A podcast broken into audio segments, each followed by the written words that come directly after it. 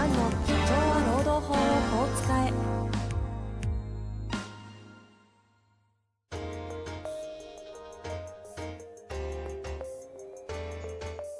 法律の下で展開されるビジネスの世界。ポッドキャスト社長は労働法をこう使えば弁護士の向井蘭が経営者の立場に立って経営者が知っておくべき労働法の基礎だけでなくビジネスに関する法律の問題を分かりやすく解説します。こんにちは、遠藤和樹です。向井蘭の社長は労働法をこう使え。向井先生よろしくお願いいたします。はい、よろしくお願いします。さあ、久々のシリーズものということでですね、労使紛争の、えー原因パート2ということでやっていきたいと思いますけれども、はい。前回の復習簡単にしましょうか。はい。そうですね。労使紛争の原因は、労働法を守ったから、紛争が起きないってわけではないとうん。いうことですね。大前提ですね。はい。で、大きな原因の一つが、期待値と現実のズレですということですね。はい。で、採用における期待値と現実のズレ。仕事における期待値と現実のズレ。まあ、これが、あーまあ、二大要因かなとうん。思うんですね。うんうん。はい。という話をね、がっつりとさせていただいて、ねちょっとだけね、そこに対する解決策みたいな話もいただきましたけれども、はい。今日ははい。他にもあると。そうですね。あとかねは、まあ他にいっぱいあると思うんですけど、あと二つちょっと挙げたいと思うんですけど、従業員が経営者の代替わりや時代の流れについていけないっていうのはあります。従業員が経営者の代替わりや時代の流れについていけないと。それが原因で労使紛争に発展すると。めちゃめちゃありますよ。はいはいはい。めちゃめちゃあります。はあはあ、代替わりっていうのはもう、事業承継だったり、事業承継だったり、まあ、わかりやすく社長交代とか。社長交代だったり、株式売却で新しい株主から派遣された役員うん。だったり、親会社が変わったり、まあ、いろんなパターンがあります。これはありそうですね。うんうん。そう。会社の時代の流れについていけずっていうのは、もう今わかりやすくこのコロナ？コロナ。まあ、文脈的には DX 化とか？大きい文脈で言うとそういうことですか？そう、まあ、DX 化もそうですけど、まあ、もっと、あの、感情的についていけないっていうのもあるんですよ。時代の流れについていけない。あ、えっ、とね、代替わりについていけないっていうのは、感情的についていけないっていうのはあるんですね。ほうほうほこれまでだったら、許されたことが許されないとか、営業方針がう。うんうん。全く変わって、例えば対面接触が禁止になったと、新しい社長の下でやと。とかですね。これで、はありそう。まあそれはあの、受け入れないといけないんだけども、まあ、反発してですね。うん。で、まあそれだけで労働問題は起きないとは思いますけども、やっぱりこう、いろいろ反発して従わない人いるんですよ。これ結構多いですよ。なるほどですね。感情の問題ですね。はいはいはい。で、じゃあ、能力的に従えないかと、そんなことないんですけど、あの、感情の問題だな。うーん。うん例えば、ペットでもそうだと思うんですね。飼い主って一人じゃないですか。はいはい。で、飼い主が変わるなんて受け入れられないですよね。動物あ相当時間かかりますよね。あ。確かに。そう。うん。だ今まで餌くれてたご主人がいなくなり、知らない人が餌くれたって、キャンキャン。言うこと聞かないでしょ キャンキャン言いますね。最初警戒したりうん。しますよね。しますよね。まあ、人間も同じなんで。あだけど、まあ人間だかあ。ら飼、い主って。はいはい犬とね、あの、同じじゃないんだけど、まあ、それはそうとして、従おうよと。株式会社ってそういう仕組みなんだからってことなんだけど、これは反発してね、嫌がらせする人いるんですよ、会社なにるほどね。でご本人は。ご本人は自分をないがしろにされて、自分がないがしろにされてるって思ってるから。あまりこう、社員さん側はね。と重用されない、期期待されてない、あなんか重要な仕事任されてないと。まあそう思ってるから、本当かもしんないけど、まあそしたら信頼回復するしかない、素直に受けるしかないんですけど、あ。うん。それができないんだね。だこれ別にもう経営者だけじゃなくて、まあ、立場のある方は完全に起きますよね。その支社長みたいな部長が変わるとかもそうですし。ああ、そうそうそう。で、まあ、それは従わないといけないんですけど、で、従わないんだったら辞めるしかないと思うんですけども、まあ、辞めないと。なるほで、これで労働問題になるって、これ多いですね。まあ、期待値ともちょっと関係しますね、これもね。ど。そうですね。経営者の基準があるんで、期待値が当然そうですねずれますからね。それについていけないと。まだあるんですか？で、時代の流れについていけないと、例えば、おっしゃると DX 化、デジタル化、あとはその対面営業の禁止とうか、ん。えっ、と、ソフトウェアが全部い高価、あの、高価になっちゃって、更新しちゃって、例えばプログラマーだったら、プログラム言語が変わっちゃうとか、あり、あるじゃないですか。自分の得意な、ますよね、これは。あの、現場がなくなっちゃうとか。うんうんうん。まあ、そんな世の中いっぱいあるんですよね。うん。出版社だったら出版の仕事の内容が変わっちゃうとか、確かにね。動画動画に変わっちゃうとかね。確かに。メディアの方に、うんは話変わりますすけど、はいはい今、僕 すごいびっくりしたのが、はあの、ある本屋さんは、出版社は、何だったかな忘れちゃったんですけど、その、もう本作る過程も売り物にして、で、それも売ってるんですよ、今。あ、どういう意味で売ってますすいや、だから編集会議を配信するんですよ。ほう。え？編集、それを、お、換金するんですか？そう、有料会員っていうのを設けて、はい。で、編集会議を見れるっていう特典があるんですよ。はあ と、し、へあの、執筆者と編集者の会話が聞けるっていう。あ。あの、最近、こここ最近流行りしすぎてる、あの、クラブハウスとかでやってるとは違くて、もうそういうものを、あの、い一般で売ってるってことですか？そこに課金。クラブハウスも、クラブハウスとはちょっと違うんですけど、えっ、ー、とね、なんて出版社だったかな？あるんだ。知らなかったですね。そんなのあるんですね。うんまあでも確かに人によっては編集会議なんて、コンテンツ制作の場としてはむちゃくちゃ価値ああ、る。わかった。三島社。三島。三島社。カタカナで三島社。ええ知らないですね。すごいんですよ。僕も本の内容知らないんですけど、うんうん。この、本作る、あの、本つ、えっ、と、動画で受けたら本にしますとか、すげえ適当なんですよ。ほうほうあの、動画で受けたら本にするけど、受けなかったら本にしないとか、まあ適。当っちゃ失礼だな。あの、まあいい意味で柔らかい。三島社。出ます原点回帰の出版社。そう。コピーですね。すっごいなと思って。カタカナで三知島。らないな。で、有料会員ですよ。で、ちゃぶ台で話すんですよ。確か。ほうほうほう。あなんかここから出た知ってるような本ってあるのかな？あのね、どっちかっていうと、こう、まあ、社会学系かな。社会学系なんですよね。うんうんうん。だからそんなに、こう、なんだろうな。大きく、まあ正直、こう、な、何百、100万部とかですね、なかなかならないとは思うんですけど、このですね、要するに、作る過程を売り物にすると。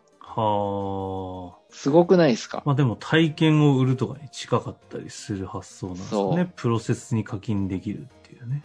で、例えば新しい社長がこういうことやりたいって言ったら、そんなの出版社じゃねえとかほうほ言う、言うと思いません？うはいはいはい。ああ、なるほどね。ここの会社がそういう方針出したときに。じゃあ、そんな、あの、あの、著者との話なんて信頼関係で成り立ってるのになんで、そんな解放すんだ。公開すんだと、おかしいじゃないかと。うん。いやいやいやいやと。まあ、それじゃあやっていけないでしょと。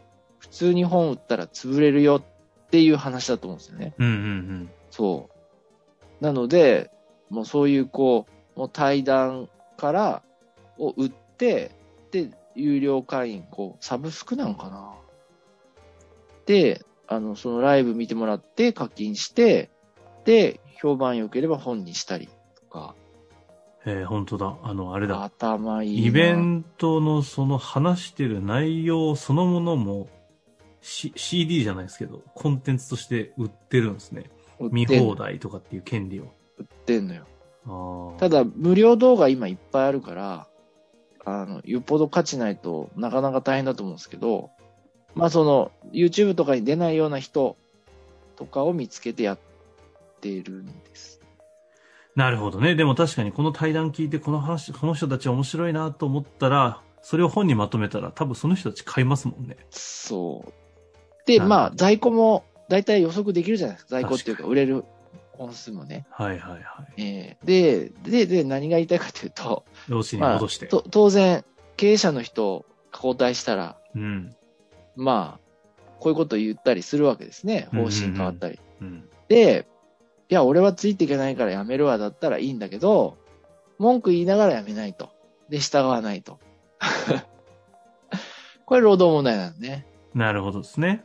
えこれいっぱいいる、こういう人。ああ。もう気の毒だけど、もう無理だよって思うんだけど、自分は正しいと思ってから。うん。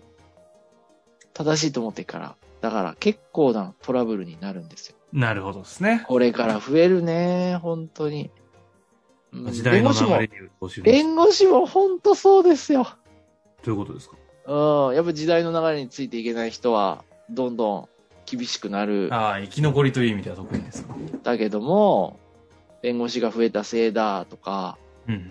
うん、まあ、なんか、司法改革が悪いとか、まあ、それもあるんですけど、やっぱ本人の努力不足ですよね。なるほどですね。当たり前の話じゃないですか。これで結構ね、労働問題なんですよ。で、次従がね、業員が経営者の代替わ時代の流れについていけない。次がもうまだ最後がちょっと耳が痛いと思うんですけど、うん。経営者が経営者の仕事をしていないと。よし、この回はやめますかね。そうなんですよ。うんこれはね、経営者は何の仕事が経営者の仕30秒か1事だ分ぐらいしかと喋んないですけど、定義にするん反ですか？感買うかもしれない。いや、まあ、いや、もうまあね、実はね、僕最初分かんなかったのよ。例えばね、意外、みんな人柄が結構いいかったりするんですよ。深刻な労働問題起きてる会社。実は。社長が。うん。はあはあはあ。ブラック社社長の下で起きないのよ。深刻なやつって。なるほど。いや、人柄いいんですよ。で、お金もあったりね。うんうん。うん。だけど、従業員は、こう、もう本当にこう、もう真っ赤っかになって怒ってるみたいなね。ええーってでも業界平均の給料も払ってるし、これなんでこんなになっちゃったのかなと、やっぱり思うんですけど、なんすか、それ？え、うんなんだろう？これね、あの、やっぱり、これも犬見てと思うんですけど、あの、YouTube の動画でね、はいはい見ててあの、こう、なんていうのかな、飼い主噛みつく、噛みつく犬がいる。ね。その、人間信用してないみたいな。はいはい。で、じゃあ、頭撫でて、よしよしとか餌いっぱいあげたら言うこと聞くかっていうと、聞かないんですよ。さあ、あげても。これ。が。これが聞かない。よしよししても。うん。あの、餌あげても聞かない。そう。で、その、なんか、そういう、こう、なんつうのかな、保護犬とか、うん保健所から殺処分されそうになってる犬引き取ってる、そういう YouTuber の人。どんな YouTube みたいないるんだよ、それが。そんな番組あるすんですかごいのよ。あのね、なんだっけ忘れちゃったな。あの、見てほしいんですけど、いやいや、あのね、人間と犬は違うけど、やっぱ動物の面はあるから、あの、実は、その本読むより、その犬の、あの、その、しつけとか、はいはいはい。生態を観察した方が勉強になると。うん、あと人間とどう関わるかの方が、あポチパパチャンネル、保護犬たちの楽園っていう。すいません、どう、どうでもいい向井。先生は何見てるんですか？いや、このおじさんがすげえんですよ。ーもう一回、なタイトルなんでしたっけ？ポチパパチャンネル、保護犬たちの楽園っていう。ポチパパね。あ、皆さんいやいや、登ぜ録ひ者数19万だから。ええ本当だ。すごいの。だって、最大稼働再生動画は628ですから。これはすごい、やばいっすね。精神疾患の犬とか。そはいはい。う。すごいでしょ。あと、ライブ配信したり。で、寄付してくれるんですよ、見てる人。ちょっと待って、コンテンツ力が強すぎてやめましょう。あ、やで、話を戻りまして。あそれで、はいじ。ゃあなんで言うこと聞くかって、僕はまあ、全部の動画見てないんだけど、え見てると、要は、柔らかくなんだけど、柔らかくですけど、上下関係を教えるんですね。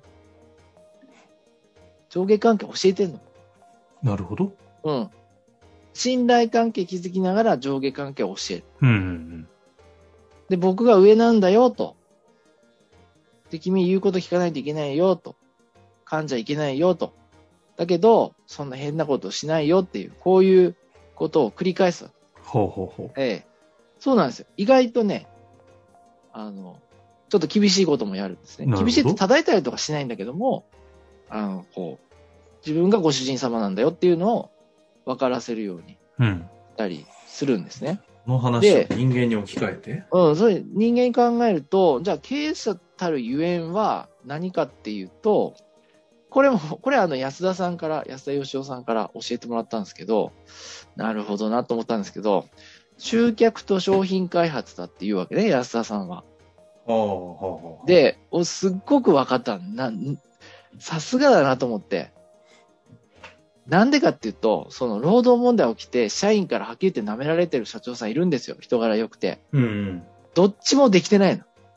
ああ。で、逆に、パワハラ、セクハラ当たり前のめちゃくちゃな社長とか何人かいたんだけど、会社回ってて、で、労働問題もなんとなく解決する、そういう人いるんですよ。いいのよ。うんうんうん。これはね、集客と商品開発めちゃくちゃうまいですね。あだから、もちろん、あの、100年続くとか、社会に貢献する会社とかになれば、経営者の人からも必要なんだけど、お金を回すっていう意味では、集客と商品開発しないと、やっぱうまくいかないんですよ。あ。うん。結局利益がなくなって、労働条件も悪くなるから。ですよね。なるほどね。で、うまくいってる会社ってこれ二つやってんですよ。当たりそれ前ですよ。か少なくとも社長がやれなくてもそこがちゃんと駆動してるっていそう。状況があるだからことですねに。、あの、先代、先々代の社長が築き上げたシステムが起動稼働してて、集客も商品開発自動的にできるっていうのは、それは OK ですよね。うんうん。はい。例えば、うん、まあ、装置産業とかね、製薬会社。まあ、製薬会社は常に研究開発必要だけど、まあ、社長の個人の力量っていうよりは、まあ、組織ですよね。ですね。うん。あるんだけど、中小企業はやっぱ社長個人の力量やっぱ大きいんですよ。なるほどね。それは確かに。で、これは不思議なんだけど、これができてる会社は、もう力技でねじ伏せるのができるんだけど、うん。できない社長はできないんですよ、紛争の解決も。でこれな、経営者として何が言い正しいとかっていう話ではなくて、労使紛争が起きる原因としての観点で見たときに、ここ実は集客と商品開発がかなりキーだよっていうことですね。そう、そうなんですよ。ここは目をつぶりたくなる話ですね。なるほど、でね。これ完璧にできてる会社ね、やっぱね、もう本当にやっぱり経営者あに歯向かえない空気がビシッとできるんですね。なるほど。まあ、社長がにこやかに言いにくいでしょうけど、向井先生はね、そういう意味じゃ集集客ね、得意ですからね。まあ僕なんかここありますよねね、あの集客商品開発。まあ安田さんから言われて意識的に、まあ今は頑張ってますけど、うん。やっぱり、弁護士事務所も労働問題起きてるんですけど、うん、まあちょっとやっぱこういう傾向あるね。集客商品開発できてないと、ちょっとやっぱ問題起きること大きい、多いですね。まあ、というわけで、今回ね、一旦2回にわたって、労使紛争が起きる原因について、はい。2回やってまいりましたが。はい。この後はまたシリーズ続くんですけれども、そうですね。次はあの、紛争の防止と解決。あ、なるほどね。原因だけじゃなくでて、どうはい対策していくかという話はが、次回に回したいと思いますので、はい。ぜひそちらの方も楽しみにしていてください。はい。というわけで、向井先生、ありがとうございました。ありがとうございました。本日の番組はいかがでしたか？番組では向井蘭への質問を受け付けております。ウェブ検索で向井ロームネットと入力し、検索結果に出てくるオフィシャルウェブサイトにアクセス。その中のポッドキャストのバナーから質問フォームにご入力ください。たくさんのご応募お待ちしております。